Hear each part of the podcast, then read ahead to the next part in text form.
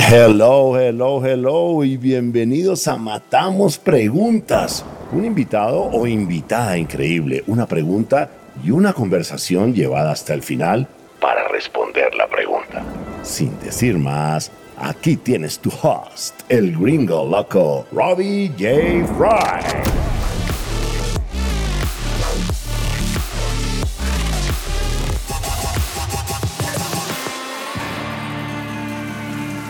Hola, hola, hola, ¿cómo estás? Bienvenidos a Matamos Preguntas. Mi invitado es un hombre increíble, muy especial, Rodrigo Yaguno, President of UVC, or Unlimited Vacation Club at Hyatt Hotels. Y la pregunta que matamos es, ¿por qué liderazgo y autodesarrollo van de la mano?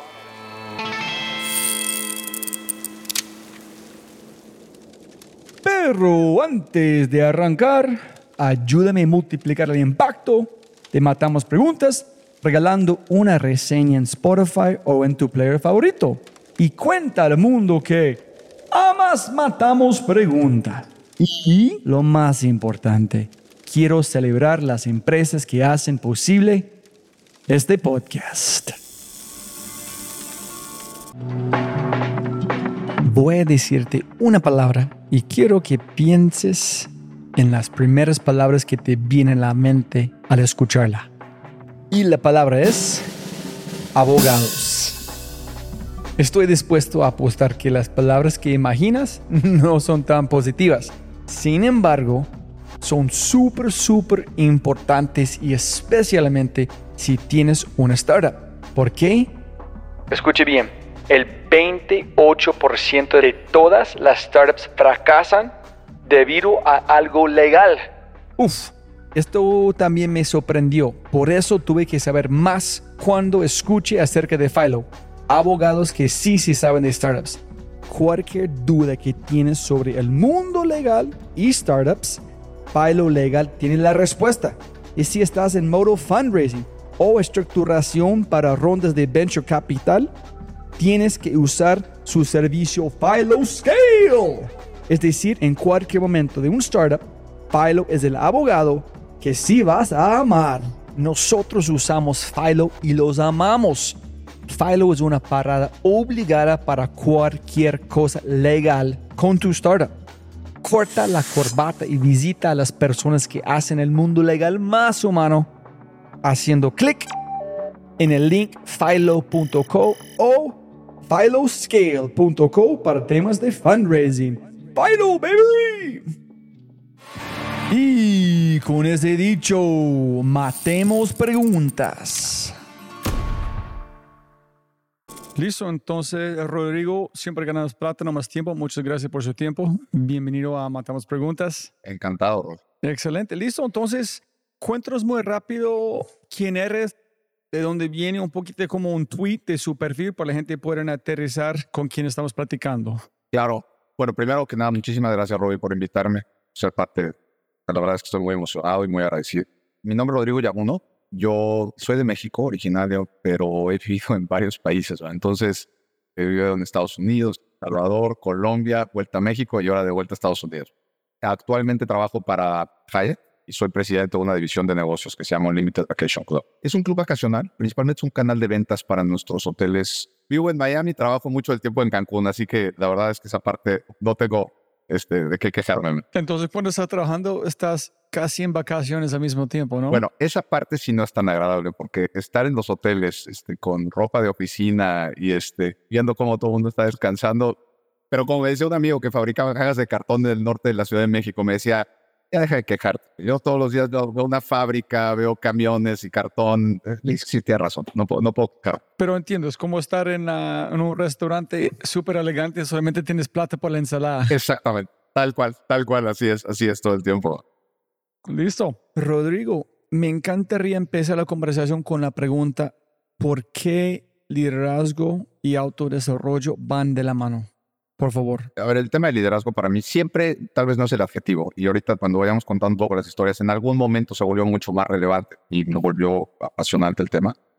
Y el tema de autodesarrollo es muy importante porque yo creo fundamentalmente que el liderazgo siempre empieza por conocerte bien a ti mismo. Si tú no te puedes conocer a ti mismo, va a ser muy difícil que puedas liderazgo. Entonces, el tema de autodesarrollo se me hizo muy, muy natural. De hecho, siempre hay una analogía que no recuerdo quién me la dijo o dónde la escuché, pero la verdad es que se me grabó mucho habiendo trabajado en la aviación, que trabajé muchos años, que es como la típica instrucción de, por favor, ponte primero tú la máscara de oxígeno después ayuda a los demás. Es exactamente el mismo tema de liderazgo. Si no te conoces a ti mismo, va a ser muy difícil que puedas ser un líder y adecuarte, digamos, y tener un buen liderazgo. Entonces, pues por eso escogí la parte de autodesarrollo. Yo creo que fui muy afortunado en el principio de mi carrera post-MBA este, de tener grandes líderes, mentores. Y alguien me dijo que era simplemente con el simple hecho de ser consciente de que tienes que trabajar en ti mismo y de cuál es, cómo te conoces a ti, cómo te vas conociendo, ya vas un paso adelante en temas de liderazgo. Yo pasé una infancia muy, con muchas bendiciones en el sentido que fue una infancia muy normal. O sea, yo tuve unos padres que, digo, siguen casados, tienen 50 años de casados, con un buen matrimonio, muy estable. Pero digo, bien, nunca nos faltó nada, tampoco excesos, pero everything normal, ¿no? Y como que yo entendí que las reglas del juego en high school y en, y en universidad, pues era saca buenas calificaciones en México y pues las cosas se iban dando. Entonces, como que todo fue funcionando. Estudié ingeniería química. No te hago la historia larga, yo quería hacer una maestría. Apliqué y me aceptaron, a, me aceptaron en Harvard. Entonces, mi, mi MBA en Harvard te dice, tú no te preocupes, este, yo no tenía dinero, y me estaba pagando todo, ¿no? Entonces me dieron un poquito de beca, luego un préstamo que te lo dan muy sencillo porque firmas un papelito literalmente y te dan el dinero, lo cual me pareció maravilloso. Ya tenía cómo pagar la maestría me fui casado, pero también me decían, no te preocupes, porque cuando salgas, los signing bonus de cuando te contraten vas a pagar la maestría o te la van a pagar. Yo no tenía nada. O sea, la verdad es que mi esposo y yo no teníamos nada. Pero bueno, fueron dos años espectaculares que cuando arrancaron, arrancaron muy bien, vino septiembre 11. Y a partir de ahí todo el mundo me decía, perfecto, porque sales en el 2003, ya pasó el bubble, la economía se recuperó. Y sin hacerte la historia muy larga, la, la realidad es que no fue así. La realidad es que la economía bueno, September 11, un escalado de Enron, etcétera, seguía más o menos la economía y yo no venía de un, lo que le llaman un background tradicional pues, en VX. Yo he trabajado con un primo en una empresa pequeña de venta de chatarra. Después de ingeniería química me dediqué a vender chatarra y este, me tocaba cold calling y manejar y me desvió rápido, pero fue súper interesante porque, a ver, yo salgo de ingeniería química, un primo era el que tenía la planta, me dijo, oye, ¿por qué no vienes a trabajar conmigo? Vas a aprender de todo, me pareció algo interesante. Tenía una planta de fundición de aluminio y México acaba de firmar el NAFTA en el 94 y él estaba haciendo mucha exportación e importación a Estados Unidos, que se habría abierto una, una oportunidad.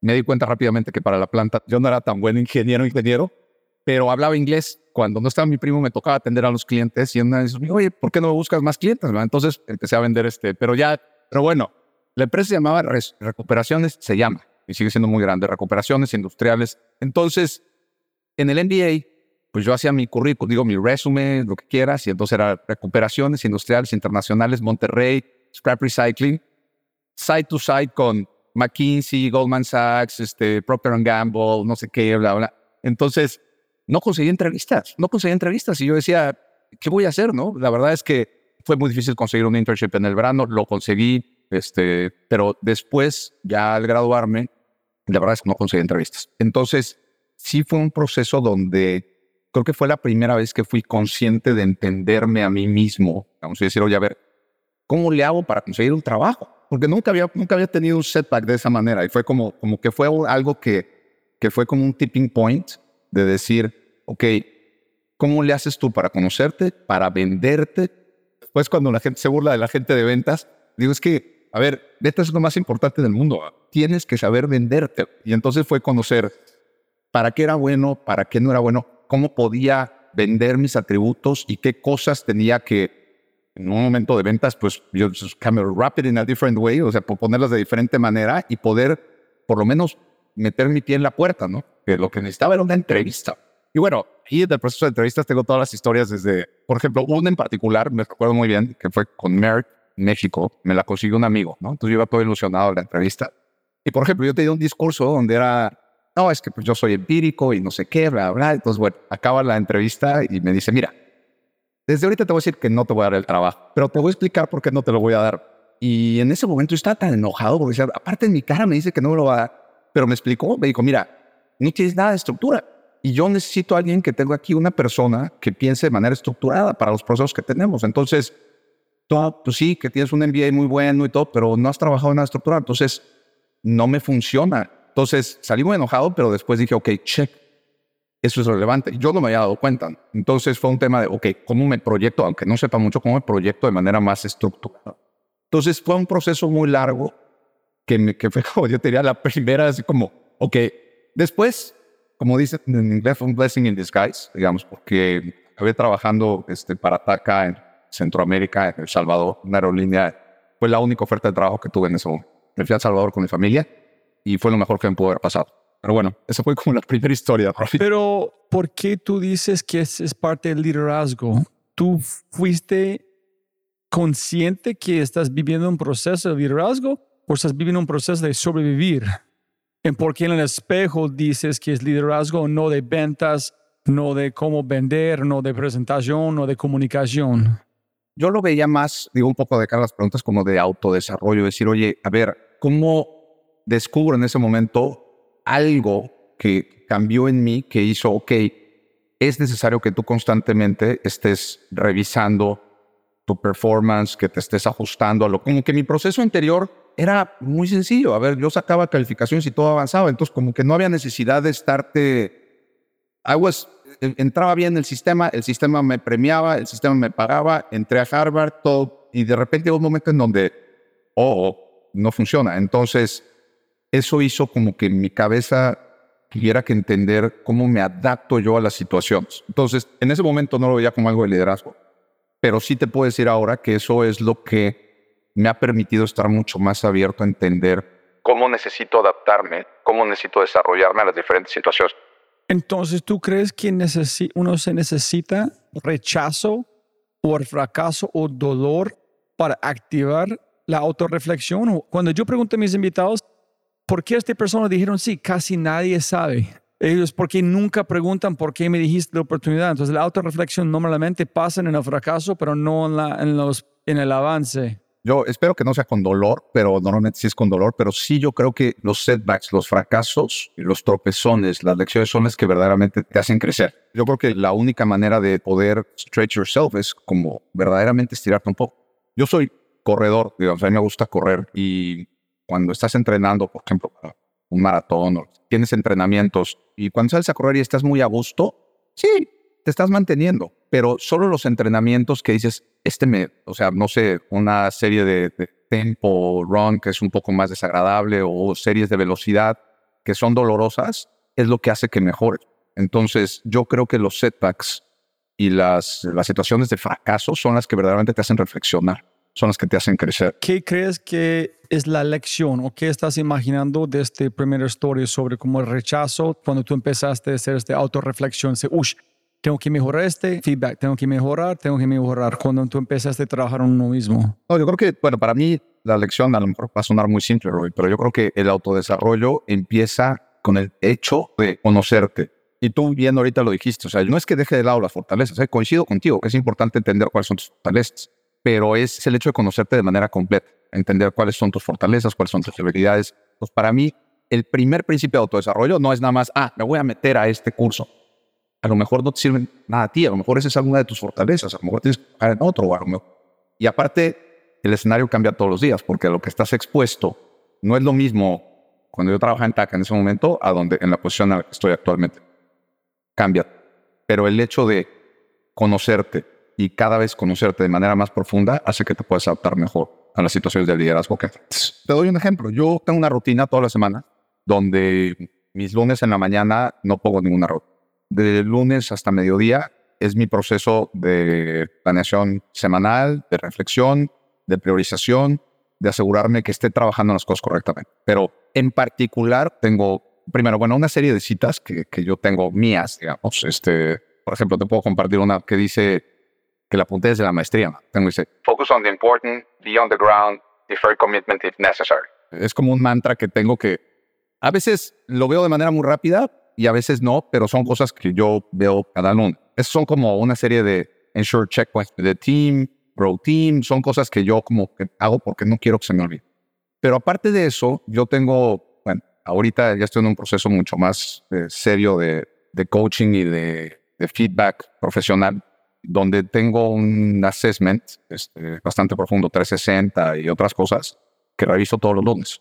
Puede ser reiterative, pero es una manera que me permite a mí de asegurarme que estoy en foco sobre las cosas en las que estoy trabajando. Una de las cosas que yo descubrí también, Robbie, es que creo que ya me voy conociendo mucho más en entender qué son las cosas that really move, o sea, las cosas que verdaderamente cuando acabo el día y digo, ¿por qué hoy me sentí verdaderamente contento y pleno?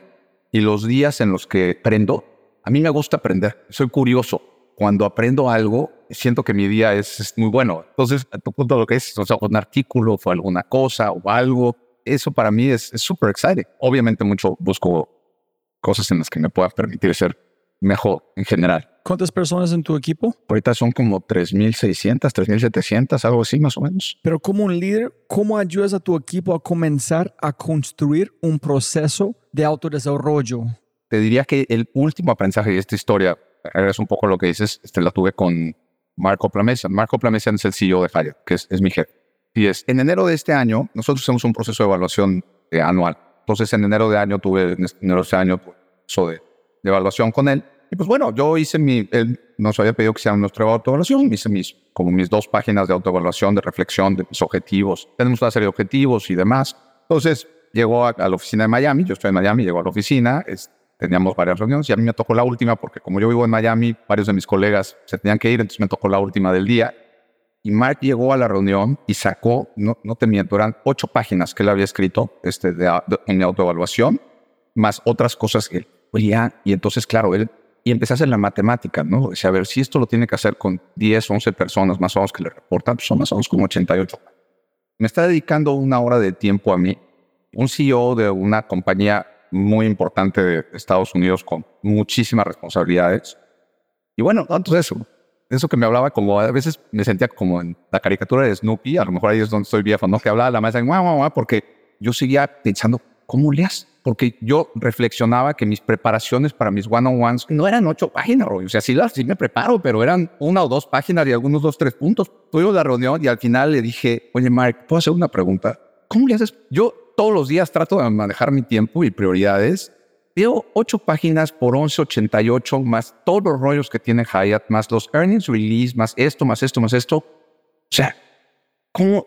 ¿Qué horas, no? Entonces, su primera respuesta es, How do you manage your time? Y me dice, Very badly. Y se muere la risa. Me dice, no, no, no. Me dijo, este, no, no, en reality, me dijo, la verdad es que son prioridades. Entonces, una de mis primeras prioridades son los, los dueños de los hoteles, stakeholders, obviamente, obviamente los inversionistas, pero mi equipo es una de mis prioridades más importantes. Entonces, este espacio que yo tengo es una de mis prioridades. Prepararme, estar listo y estar contigo a un lado. Y este, y entonces, wow, como que me cayó a mí el, la verdad es que dije, oh my God, o sea, no le estoy dando la relevancia. Y ya a este nivel necesito dar la relevancia. Y ese día regresé a revisar mi calendario y mis one-on-ones, en vez de tenerlos cada 15 días con mi equipo, ahora los tengo una vez a la semana, una hora con cada uno. Bueno, con un par de los de mi equipo los tengo cada 15 días, pero con la mayoría los tengo este, cada hora. Esos espacios los utilizamos para ver temas de negocio y luego tenemos unas revisiones formales. Por ejemplo, esta semana estamos revisando los, se llaman Development Programs, los IDPs. Este, de hecho, ahorita después de que tengamos esta conversación, tengo uno para revisar este plan de desarrollo. Pero bueno, no tienes ni idea de todo lo que estoy aprendiendo. Es una cosa impresionante porque tiene esta calidad y esta cualidad humana de, lo que te estoy diciendo. Entonces, yo voy a Chicago y le pido una hora este, para reunirme. Mira que he trabajado con varios CEOs. Claro, o sea, secretario a tal hora, a tal hora, y es una hora dedicada a mí. No crees que es una hora, I'm tweeting, entra la secretaria una llamada. No, no, es hay una hora dedicada. Pero mira, tengo una pregunta un poquito extraña. ¿Cómo es que viste esa situación con tu líder, con tu jefe? Como un proceso de gestión de tiempo. Yo no conozco lo suficiente a mi equipo como para escribir ocho páginas sobre cada uno de ellos. Es que como porque viste de tiempo o no conocimiento de su propio equipo. Fíjate que no lo había pensado de esa manera. Yo quiero creer, Robbie, que yo conozco a mi equipo. O sea, sí trato de ser muy purposeful, conocerlos y en entender. Y creo que una de mis fortalezas es el reading de las personas. O sea, la tengo clara y la tengo. Entonces, sí logro, pero no estaba dedicando el tiempo. Por ejemplo, una de las cosas que me cuesta mucho trabajo a mí es retroalimentación y difficult conversation. Eso a mí me cuesta mucho trabajo. Lo identifiqué, lo entendí pronto al principio de mi carrera porque me lo dijo este jefe que me ayudó a ser líder y porque lo veía y porque siento como la energía se me cae cuando tengo que dar feedback. No, no quisiera negativo, pero simplemente difficult conversations, ¿no? Entonces he tenido que trabajar mucho y sigo trabajando mucho. De hecho, ahorita con mi coach trabajo específicamente en difficult conversations y growing. Pero difficult conversations, a ver, cuando tengo que decirle a alguien que hizo algo malo, que verdaderamente robó o algo, o sea, those are easy conversations. El problema es cuando te tengo que decir a ti este, cosas que a lo mejor a otro le parecería muy simple, pero es decir, oye, no estás trabajando bien en equipo con fulano, ¿por qué? Por, mi forma de ser y porque me importa mucho cómo piensan las personas, etcétera. Pero conocer a las personas, este, las conozco. Digo, mi problema era armar la conversación, dedicar el tiempo, armar la estructura y enfocarme a hacerlo de manera recurrente y constante, no solo una vez al año. Rodrigo, posiblemente las únicas conversaciones difíciles, pero no tengo ni idea, solamente estoy pensando en tiempo real, son aquellas en las que uno de los actores no está trabajando en su desarrollo, tiene un pensamiento o un mindset fijo, ¿no? Porque si lo estuvieran cada, o como si, porque si ellos tuvieran un mindset de crecimiento o un mindset de autodesarrollo, cada conversación es una retroalimentación o feedback sobre cómo mejorar. Pero si no lo estás, se percibe como un ataque, ¿no? Que, ay, no, hice este mal, hice este mal. Lo que luego se convierte en una conversación difícil. ¿Sí me entendés? Sabes que ahorita con lo que estás diciendo, me acabas de abrir la mente de algo que me acaba de pasar esta semana, pero una de las personas de mi equipo, la forma en que lo dijiste, Robbie, me acabo de dar cuenta que es por eso. O sea, porque yo decía, ¿por qué me cuesta tanto trabajo con esta persona en particular? Y creo que el mindset es exactamente lo que estás haciendo, no es un mindset de crecimiento es un mindset como de challenge, de no, no es cierto, todavía no. Y por ejemplo, ahorita una de las que tengo es un mindset de crecimiento. Entonces, de hecho, hasta I'm looking forward a la conversación de hoy, porque es, es como... Es la misma conversación. Exactamente, totalmente. No lo había visto ¿eh? hasta que ahorita que lo dijiste, este, pero es totally true. It's totally true. Un placer. Mil gracias por su tiempo. Qué placer, brutal la conversación. Muchas gracias, Roy. Si te gozaste este podcast y te gustaría escuchar más, ojalá que sí, por favor, déjame saber qué invitados, qué temas y qué preguntas te gustaría que matemos.